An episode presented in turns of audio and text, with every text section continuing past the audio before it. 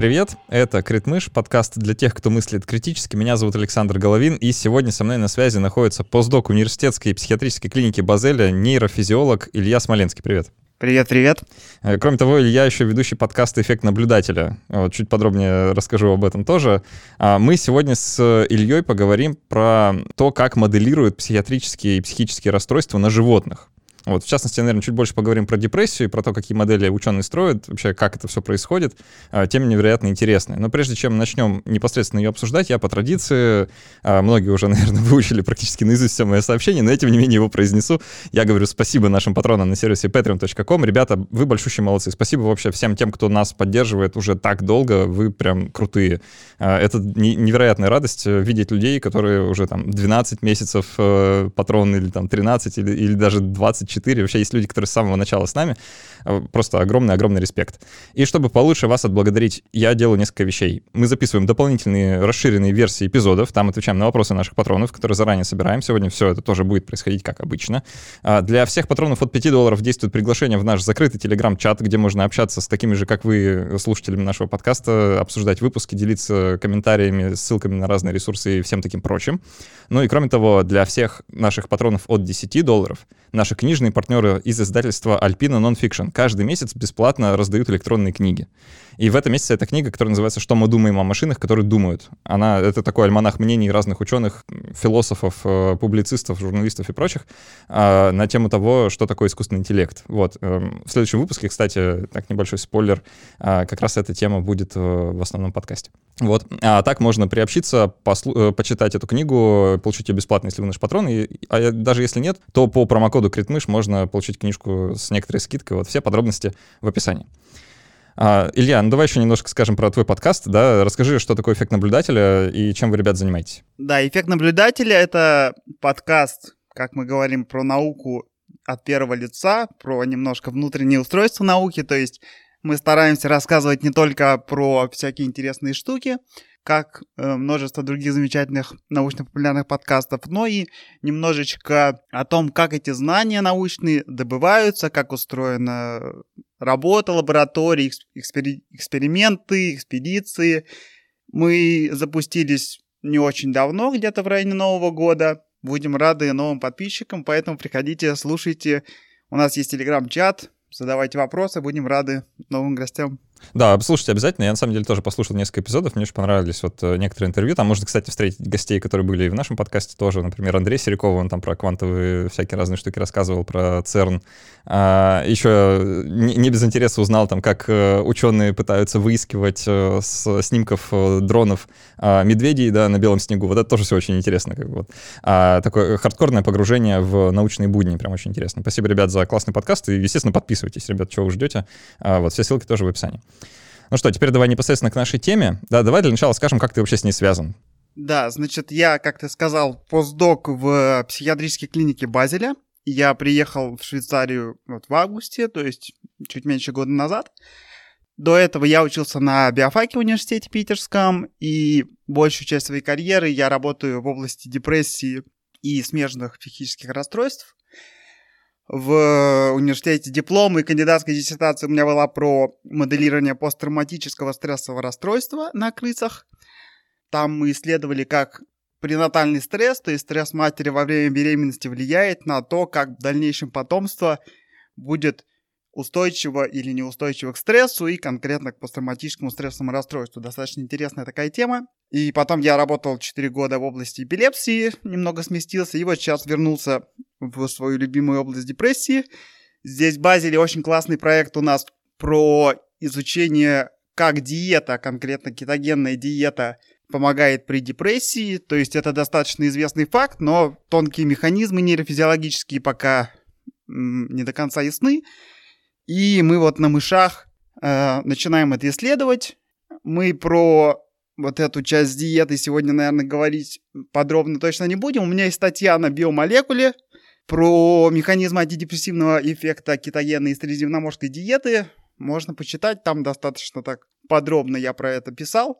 Как сказал уже Саша, сегодня в основном про депрессию будем говорить, так как это больше моя специальность, но и про другие тоже расстройства я что-то расскажу. Да, вот мы сегодня конкретно поговорим про то, как моделируют психические расстройства на животных, да, это вообще сама по себе очень интересная задумка, да, потому что перед учеными встает задача, нужно изучать э, психические расстройства, а это такая очень неуловимая тема, ну, по крайней мере, она представляется довольно сложной для изучения, потому что как вообще к ней подступиться, когда это такая очень тонкая психическая материя, да, это, ну, все-таки не а, сейчас не хочу там физиков обидеть, да, но это не атомы в коллайдере сталкивать, да, это все-таки что-то более такое а, сложное, да, для изучения, практически неуловимая сущность, да, и чтобы а, понять, как вообще в людях это происходит, было бы неплохо иметь возможность экспериментировать, да, иметь возможность как-то понять, из чего этот процесс состоит и как можно на него влиять, да, и вот здесь, э, как я понимаю, э, на сцену как раз и выходят модели животных, правильно?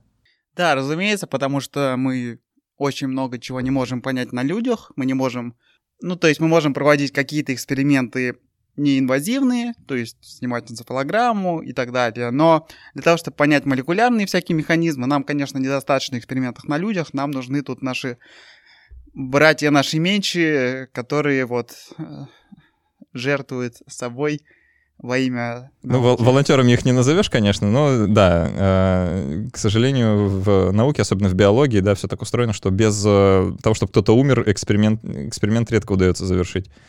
А, ну, давай, давай немножко про это еще раскроем, да. Почему действительно нельзя на людях? Что вот, знаешь, э, я часто это слышал, когда вот там защитники, зоозащитники особенно, да, любят такой аргумент, что а что вот мы, мол, там на, не знаю, приговоренных к смерти не, не проводим исследования, почему нельзя на них? Зачем нужно зверушек мучить, да? А почему вы, ученые, такие, не хотите на людях? В некоторые периоды человеческой истории, к сожалению, были эксперименты и на людях, да, к счастью, мы все-таки уже, наша цивилизация немного продвинулась и немного. Ключевое слово больш... немного. В большинстве все-таки э, регионов мы от этого отошли. То есть первая, услов... первая причина, что просто этические ограничения. Мы не можем большую часть того, что мы делаем на животных, делать на людях.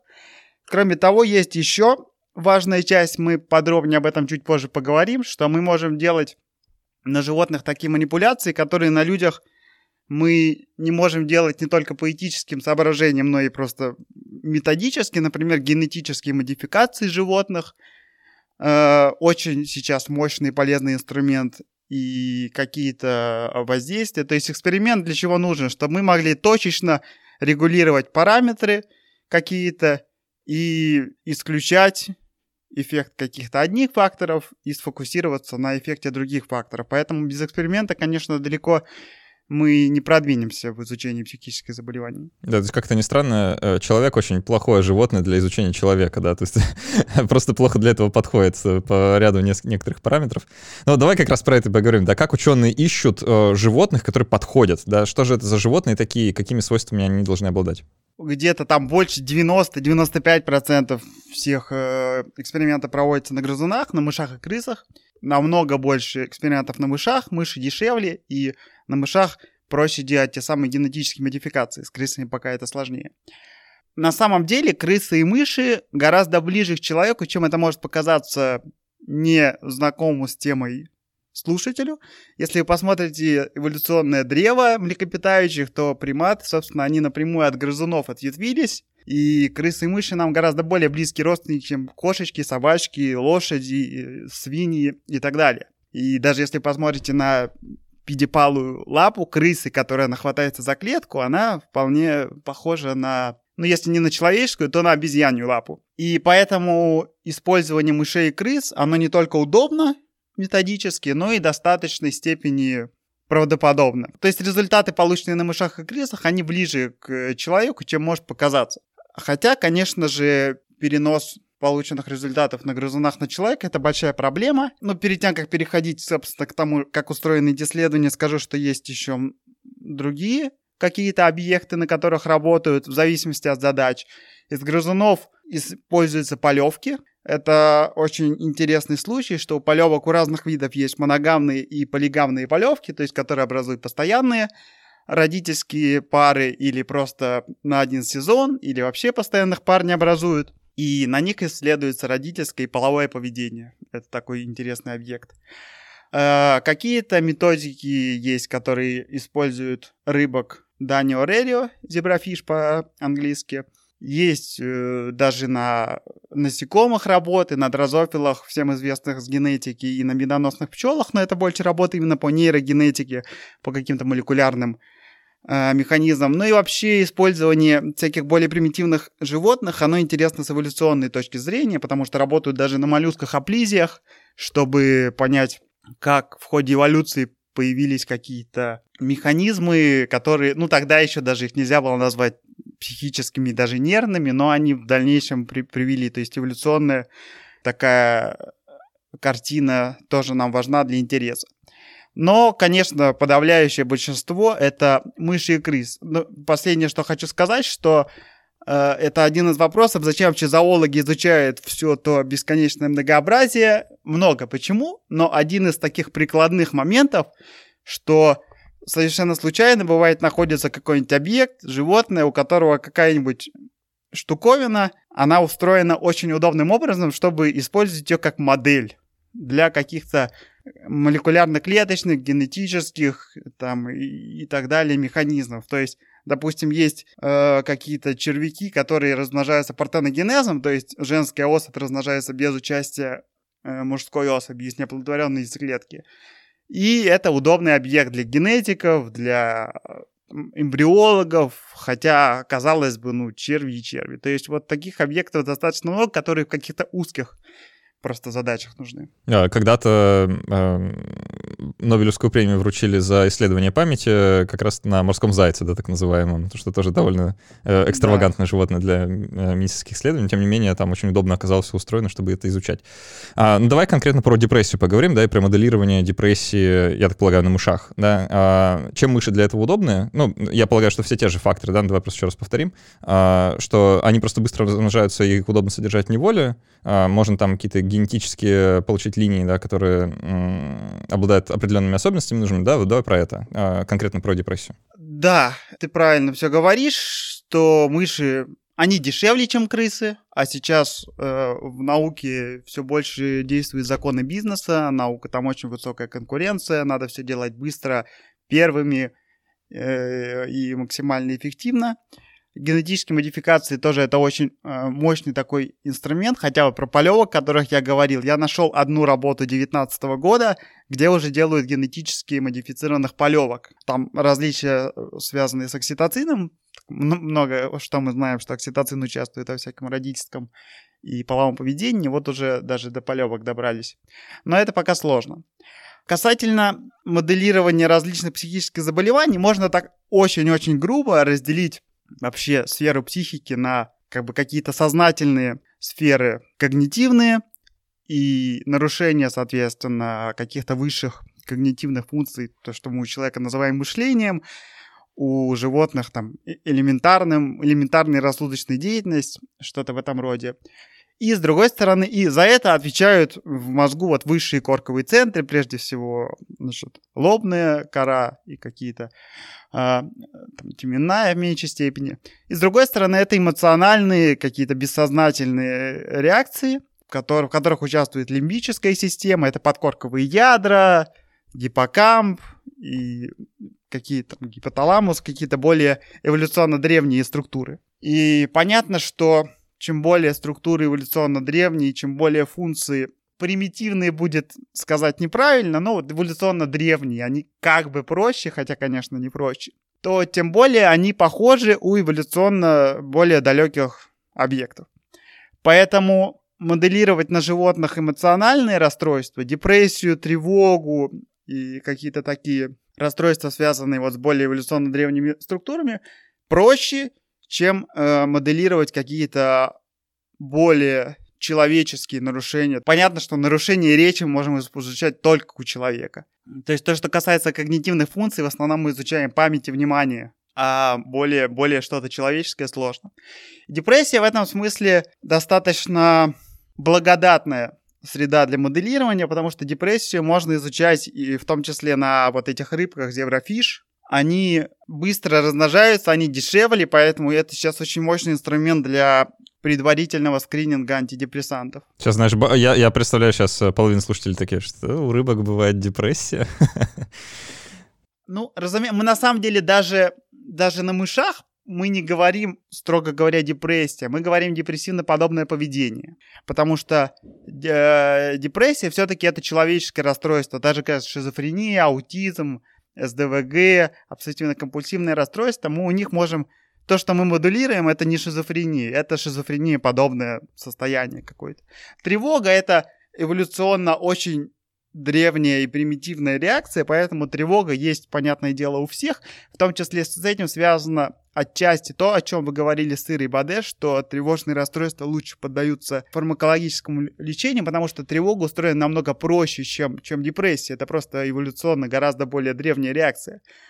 И ее можно там хоть у насекомых найти, хоть у улиток, хоть у кого угодно. Депрессия она в этом смысле, мы ее можем моделировать на много на каких объектов, но в основном вот моделируем на мышах и крысах. Хотя мы будем сегодня фокусироваться на депрессии, но давай чуть-чуть так вообще, как, как вообще мы моделируем психические расстройства э, во всей их такой широте. То есть я бы разделил э, все модели на три группы.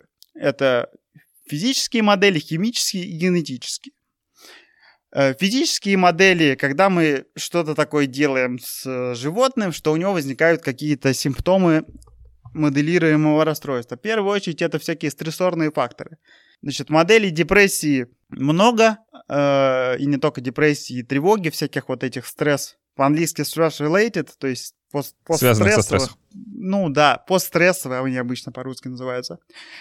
Вот мы в своих исследованиях сейчас используем модель социальной изоляции. Мыши — это социальные звери, они живут кучно, если их посадить по одному надолго, а мы вот на 4 недели сажаем, то у них развиваются симптомы депрессии. Чуть попозже мы скажем, как мы вообще понимаем, что такое депрессия. Есть модель еще тоже популярная, хронический мягкий неконтролируемый стресс. Когда, но он тяжел в реализации, когда мы постоянно творим какую-то дичь с животными, то перемешаем, значит, их по разным клеткам, то намочим опилки, то уберем воду, то включим свет, то включим музыку громкую. То есть мы постоянно творим какую-то дичь. Животные, им некомфортно, когда они не понимают, что вокруг происходит. И это тоже такая довольно распространенная модель а, у меня в соседней, в соседней лаборатории, знаешь, э, жил питон, которым пугали, пугали грызунов, вот примерно из, того, из той же оперы. Да, да, да, это модель ПТСР, знаю, в ИЭМе э, активно ее используют. Вот эти модели, которые я сказал, это скорее модель модели депрессии, то есть психологический стресс, когда мы что-то такое делаем, что животному некомфортно. С другой стороны, есть модели, связанные с физическим стрессом. Это экспозиция хищнику, либо вот питон в ИЭМе, эта модель замечательная, либо есть просто запах мочи там кошки, или если это мыши, то запах мочи крысы. Они тоже от этого сильно пугаются. Э, можно там их э, погрузить в воду, и они будут оттуда пытаться выбраться. Можно их, вот когда мы посттравматическое стрессовое расстройство моделировали, мы их сначала погружали в воду, нет, вру, сначала мы их э, запихивали в такой цилиндр, обездвиживали на 2 часа. Потом в воду, а потом еще эфиром, чтобы они потеряли сознание. И такой тяжелый комбинированный стресс — и вот такие модели с эм, физическим стрессом, это скорее модели не депрессии, а тревожных расстройств. Но мы вот посттравматическое стрессовое расстройство так моделировали, тревожные расстройства, ну, фобии вряд ли на животных моделируется, это что-то такое уже высшего порядка. Вот. Но это вот э, в первую очередь, то есть стрессорные модели. Дальше есть, э, если мы говорим уже не о депрессии, а о других расстройствах физических, э, физических моделях, это депривация сна, это какие-то температурные воздействия, что-то мы делаем такое. А, прочитал любопытную штуку. Она касается экспериментов не на мышах, а на макаках резус, по-моему, это делали. А, просто очень удивительное название. Знаешь, ученые изобрели такую The Pit of Despair, это называется, да, яма отчаяния. Это такая ага. камера вертикальная, в которую значит, предприимчивые ученые сажали э, младенцев, ну, просто новорожденных макак резусов на очень долгое время и смотрели, что они будут делать. Вот такое вот. А, очень, очень предприимчивое научное мероприятие. Ну, как можно догадаться по названию, а, им там плохо Вот, и это все предмет для изучения. Так, такие вот ученые-выдумщики, хитрецы. Да, но это похоже на модели вот на мышах и крысах, когда их в воду погружают, они тоже пытаются выбраться. Вторая группа химические модели, когда мы что-то такое вводим и развивается какое-то заболевание. Так как про большинство расстройств мы более-менее представляем какая-то там, какая нейрохимия, то мы можем что-то активировать или заблокировать, что-то сломается, что приведет к расстройству. Например, если мы во время беременности будем вводить вальпроевую кислоту, это самый популярный антиэпилептический препарат, то развивается аутизм. Поэтому, собственно, беременным женщинам вальпрат нельзя принимать. Амфетамином можно вызывать шизофрению или там синдром дефицита внимания и гиперактивности, поскольку они с дофамином связаны, кетамином шизофрению. То есть там, где мы знаем нейрохимию, мы можем что-то сломать и вызвать нарушения. Также вот, ну, если чуть-чуть выходить за пределы э, психических расстройств, я работал в области эпилепсии, там вот мы тоже вводили пилокарпин, и развивалась у крыс эпилепсия. Можно какие-то иммунную активацию вызывать у матери, и тогда возникает у потомства шизофрения. Тоже достаточно распространенная модель шизофрении. Э, ну, то есть много довольно каких-то заболеваний, можно дефицит каких-то витаминов и микроэлементов при, во время беременности вызывать, и будут тоже какие-то расстройства. Третья группа это то, о чем я говорил, генетические э, модели.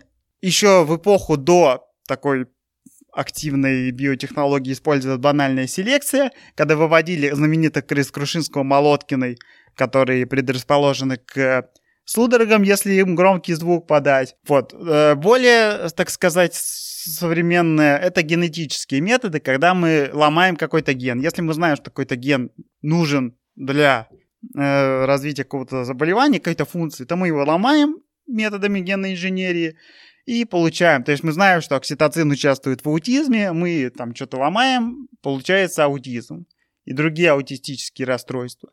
Мы знаем, что дофаминовая и глутаматная система участвуют в патогенезе шизофрении, мы что-то ломаем, получается шизофрения, то же самое с синдромом дефицита внимания гиперактивности можно сделать. Ну и есть более продвинутые методы, когда мы можем какой-то ген сломать либо в определенной структуре мозга, потому что бывает, что мы что-то сломаем, и просто животное не может выжить без этого гена. Если мы более точечно это сделаем, то э, получается. Либо э, можно сделать тоже специальными методами, чтобы ген сломался не там, на уровне зиготы, время оплодотворения, а уже во взрослом возрасте специальными генетическими всякими штуками. Вот, такие три группы моделей, и дальше уже, наверное, будем говорить про то, что мы дальше с ними делаем ты просто так говоришь, вот там поломали э, окситоцин, получился аутизм, да, или там, ну, что-то такое, да, а, и многие скажут, ну, это вы упрощаете, господин ученый, что то, что вы называете там аутизмом или депрессией или ПТСР, это вам так кажется, это вы просто так вот э, сами себе объясняете, да, что с мышью или там животным происходит,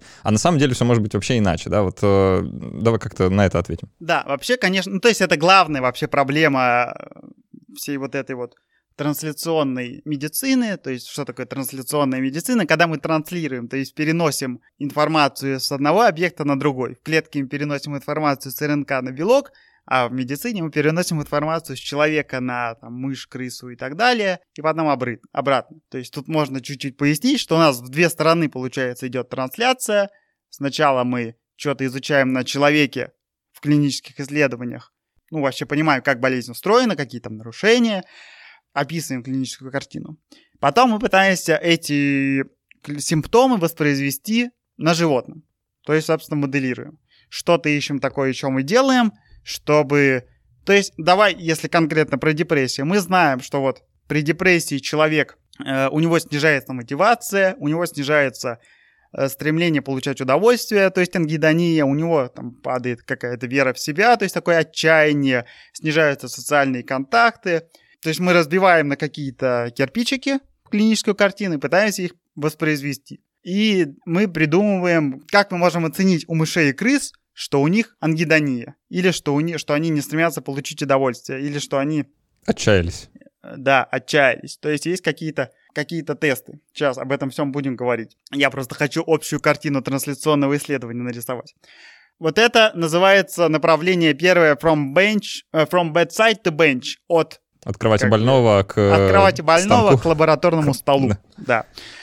да. Дальше мы что-то моделируем, что-то получаем и начинаем обратную трансляцию from bench to bedside, то есть уже в сторону лекарства движемся. Мы находим какую-то мишень, потому что мы в клинических исследованиях поняли, что что-то сломалось, какой-то там дофамин, серотонин, что-то вот там сломалось, то есть, скорее всего, на это нужно бить. Находим какой-то рецептор, чаще всего реже фермент, какую-то молекулу. Дальше компьютером, э, моделированием компьютерным находим, что может с этой мишенью связаться, активировать или заблокировать. То есть это называется silico в кремнии на компьютере. Дальше мы пытаемся это вещество, мы синтезируем это вещество и инвитро пробирки изучаем его эффекты. В нейрофизиологии инвитро это обычно либо на одиночных клетках, мы берем нейрончики и на них что-то капаем, либо срезы мозга делаем, они там пару часов еще живые, и можно исследовать там, сетевую активность, как нейроны друг с другом взаимодействуют, если на них лить какой-нибудь там дофамин, серотонин, глутамат и так далее. Также какие-то фармакологические агенты. И дальше, если мы что-то нашли на клетках на срезах, мы начинаем доклинические испытания. То есть мы этим лекарством начинаем колоть или кормить зверей, мышей, крыс. И если у нас что-то получается хорошее, то мы дальше идем уже в клинические испытания. Первая, вторая, третья фаза — и в каком-нибудь там проценте, даже, наверное, меньше случаев, у нас это вещество доходит до пациентов. Так вот устроены трансляционные исследования, в частности, трансляционная психиатрия. Теперь э, возвращаемся к вопросу, как нам понять, что у мыши депрессия, шизофрения, какое-то расстройство. Вот э, был такой чувак, Уилнер, он предложил три критерия валидизации. Валидизация, то есть, что мы понимаем, доказываем, что это модель того или иного заболевания. Надо как-то на русский перевести, то есть это... Да, слушай, можно, можно, можно на английском, да, мы просто скажем, что это значит, да. Да, face validity, такое первое, внешний облик, да, воспроизведение, собственно, симптомов. То есть, если мы в клинических испытаниях описали при депрессии вот там ангидония, отчаяние, социальное избегание, то у нас мышь должна не стремиться получить удовольствие. Это мы делаем с помощью сахарозного теста. Мы ставим две бутылки с э, простой водой и со сладкой водой. Нормальная мышь предпочитает сладкую воду, мышь депрессии, говорят, э, жизнь боль, нафиг ваша сладкая вода, сойдет и обычная.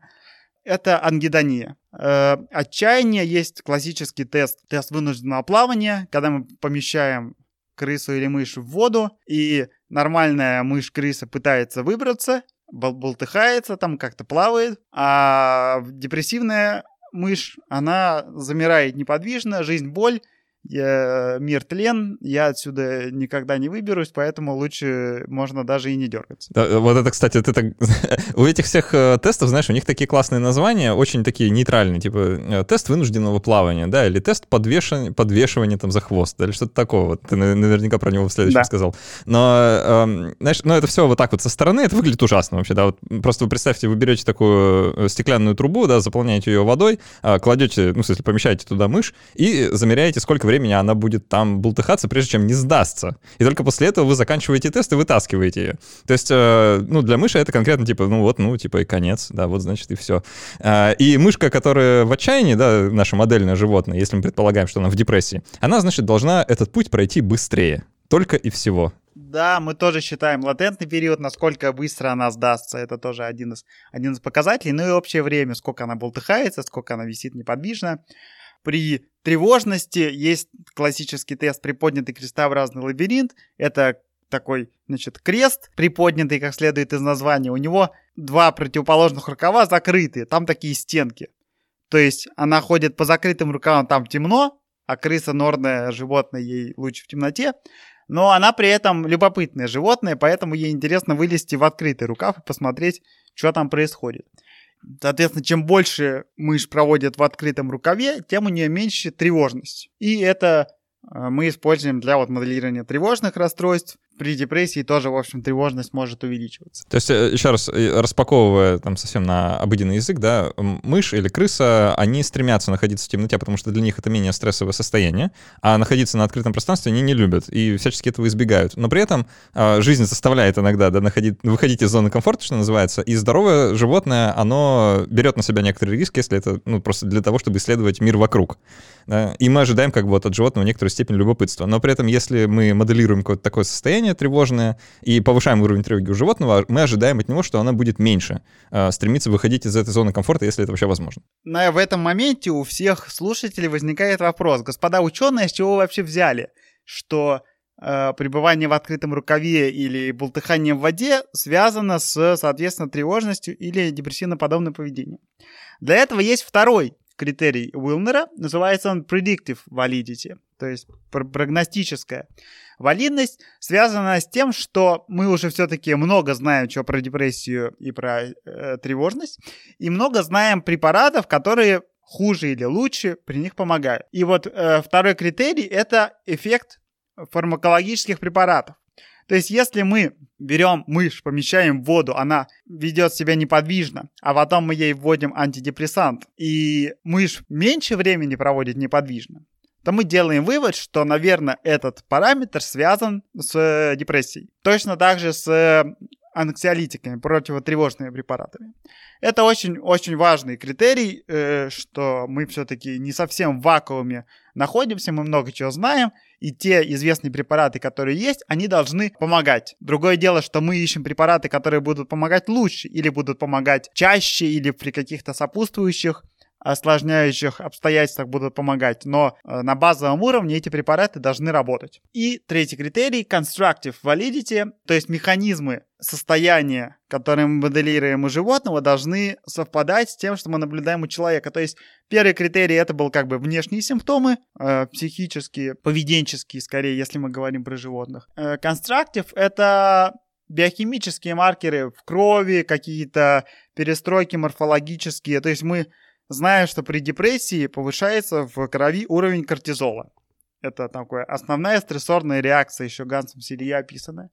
Поэтому при моделировании депрессии нам важно, чтобы у мышей тоже повышался, ну у них не кортизол, у них кортикостерон, он должен повышаться. И тогда мы говорим, вот, гормональный профиль соответствует клинической картине пациентов, поэтому эта модель валидно. Также э, какие-то у нас ферменты активизируются, у нас увеличивается синаптическая передача какая-то. То есть у нас, если у нас вот моноаминовая гипотеза депрессии, что у нас дефицит всякого серотонина, дофамина в мозге, мы тоже должны наблюдать у мышей, что у них серотонина, дофамина в мозге будет меньше. И это, ну, тоже важный критерий, потому что не только внешние признаки должны совпадать, но и механизмы. Все-таки цель у нас это понять. Механизмы молекулярно-клеточные, они должны, то, что мы знаем, должно совпадать. То есть, э, если, опять же, э, еще распаковать, да, на какой-то, а, сказать попроще, то это а, истоки болезни, да, которые мы вызываем у животного, они должны быть э, схожи, ну или лучше идентичны истокам болезни у человека, да, или там, ну, можно сказать, этиологии, да, то есть это происхождение да. от этого состояния и происхождение вот этого поведения, которое мы наблюдаем, оно должно э, быть основано на тех же там биохимических или каких угодно других механизмах, которые мы наблюдаем и у больных людей.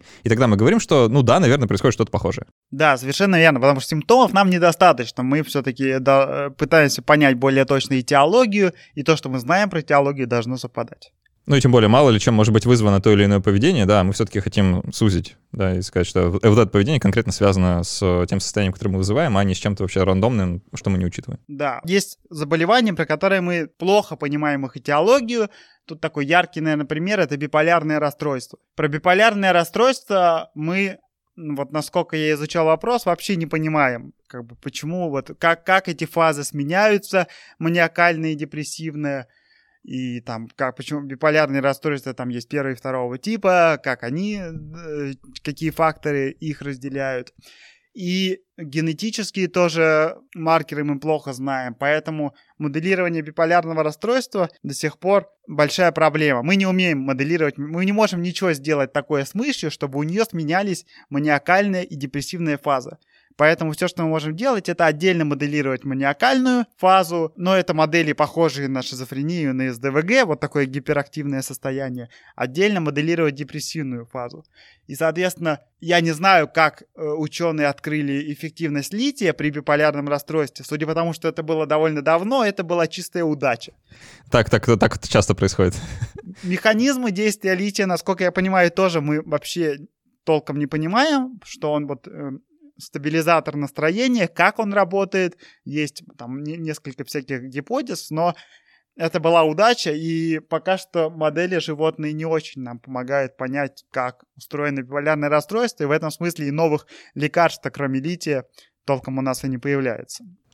Все эти разговоры подводят нас вплотную к вопросу, э, вот, господа ученые, вы вот так вот мучаете бедных зверушек. Ну, типа, чего ради? Нас, насколько вообще велика потенциальная польза от э, хорошо сделанной модели? Что мы можем с ее помощью сделать? Ну, может, есть какой-нибудь пример красочный э, какого-то успеха, да, истории успеха, что вы, вот, вот все не зря.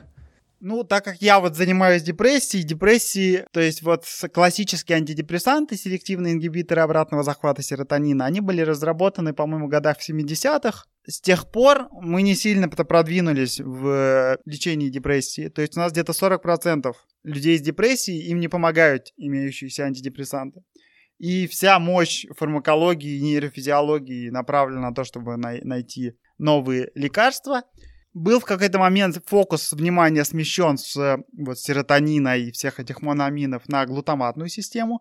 Она больше задействована в эпилепсии, э, но вот на нее обратили внимание в контексте шизофрении, в контексте депрессии. Где-то в начале 21 века, по-моему, в 2006 году это была первая работа, был такой Рональд Думан, один из самых вообще известных нейрофизиологов мира. Он был, по-моему, даже президентом э, общества нейрофизиологического. В прошлом году, к сожалению, он умер.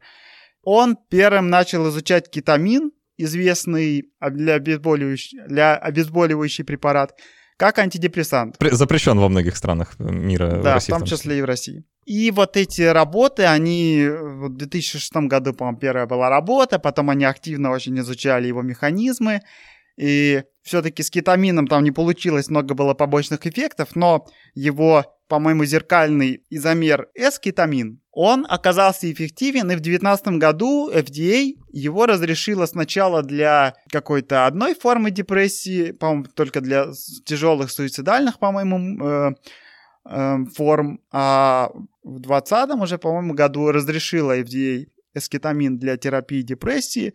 И это был буквально первый препарат за... Ну, первый новый, прям принципиально новый препарат от депрессии за десятилетия, за 40 лет, потому что так же, как с антибиотиками, постоянно выпускаются новые, разумеется, антидепрессанты, но это просто там что-то подкрутили, у него может быть меньше побочных эффектов, чуть лучше там он связывается, но принципиально новый препарат вот был первый за, за десятилетие. Ну, э, я призываю людей с депрессией раньше времени не радоваться, что, в принципе, им не грозит. Но просто, просто пока FDA это одобрил, но это все в Штатах происходит, да, и там, а, там-то, может, кто-нибудь что-то подобное, какое-то лечение получит, а у нас э, пока перспектив не видно. Ну, э, к сожалению, просто констатирую У нас, к сожалению, очень строгое, ну, все это антинаркотическое законодательство, и, то есть даже препараты, которые нужны для использования в экспериментах. Многие все запрещают и запрещают и запрещают, поэтому да. Тоже, кстати, можно сказать, вот еще другой пример, послеродовая депрессия. Ее тоже изучают на мышах и крысах, хотя это сложно. Сложно, потому что у нее там большой, большая роль гормональных нарушений, очевидно. Вот был препарат предложен тоже где-то в 19 что ли году. Он при этом действует ни через какие моноамины, ни через какие глутаматной системы, он через прогестерон действует. То есть напрямую восстанавливает гормональный профиль, который нарушается и приводит к депрессии после родовой. И вот буквально, по-моему, в 2019 году этот препарат одобрил FDA, но понятное дело, что на родине, на нашей до этого дойдет еще, еще не скоро, потому что мы отстаем от, от Запада на ну, как, как это, это привычная для нас штука, да, там 10-15 лет, и, в принципе, можно ожидать чего-то подобного. Ну, это нормально. Эм, в принципе, привыкли. А давай э, в самом конце поговорим немного про биоэтику, потому что это э, тот вопрос, который как-то вот навис, да, над всем этим обсуждением. Э, да, с зверушками поступают, ну, как-то некрасиво, они, конечно, это все не согласились бы, если бы знали, на что идут, и в целом это все не очень, ну, такое приятное занятие, да, прямо скажем, там, топить мышей, да, ну, все такое, кому это приятно. А, а что, нельзя, правда, что ли, по-другому? Может быть, есть какие-то перспективы, там, знаешь, нейросетевого какого-нибудь компьютерного моделирования или что-нибудь такого? Значит, да, очень часто люди, которые не очень знакомы с ситуацией, говорят, ребята, давайте вы будете просто на компьютере все это дело моделировать и не мучить бедных зверей. Э, простой ответ таков. Дорогие граждане, неужели вы думаете, что если мы могли бы все смоделировать на компьютере, то мы бы тратили деньги, время и силы на то, чтобы мучить этих бедных животных? Э, разумеется, все, что можно сделать на компьютере, делается на компьютере, делается очень активно. Я вот в лаборатории, в которой я работал, где эпилепсией занимается, там было два человека, которые прям именно занимаются компьютерным моделированием. Э, ну, в, эпилепсии это, наверное, проще, потому что вот это распространение разрядов эпилептических по, по коре мозга, оно прям хорошо э, моделируется, и всякие внутриклеточные процессы хорошо моделируются. Все, что можно моделировать, моделирует. Но, с другой стороны, если бы мы могли все смоделировать, то мы бы уже всех давно бы вы, вы, вылечили, и никто бы не болел. Мы можем моделировать только то, что мы как бы понимаем хоть как-то. Мы не можем моделировать то, что мы ну, не знаем. Моделирование очень сильно помогает нам, экономит нам время и деньги. Как я упоминал, моделирование — это первый шаг поиска новых лекарств. Э, очень важная штука. У нас, кстати, вот подкаст с Артуром Залевским есть про моделирование биомолекул. Там мы об этом говорим чуть-чуть. То есть это важная штука.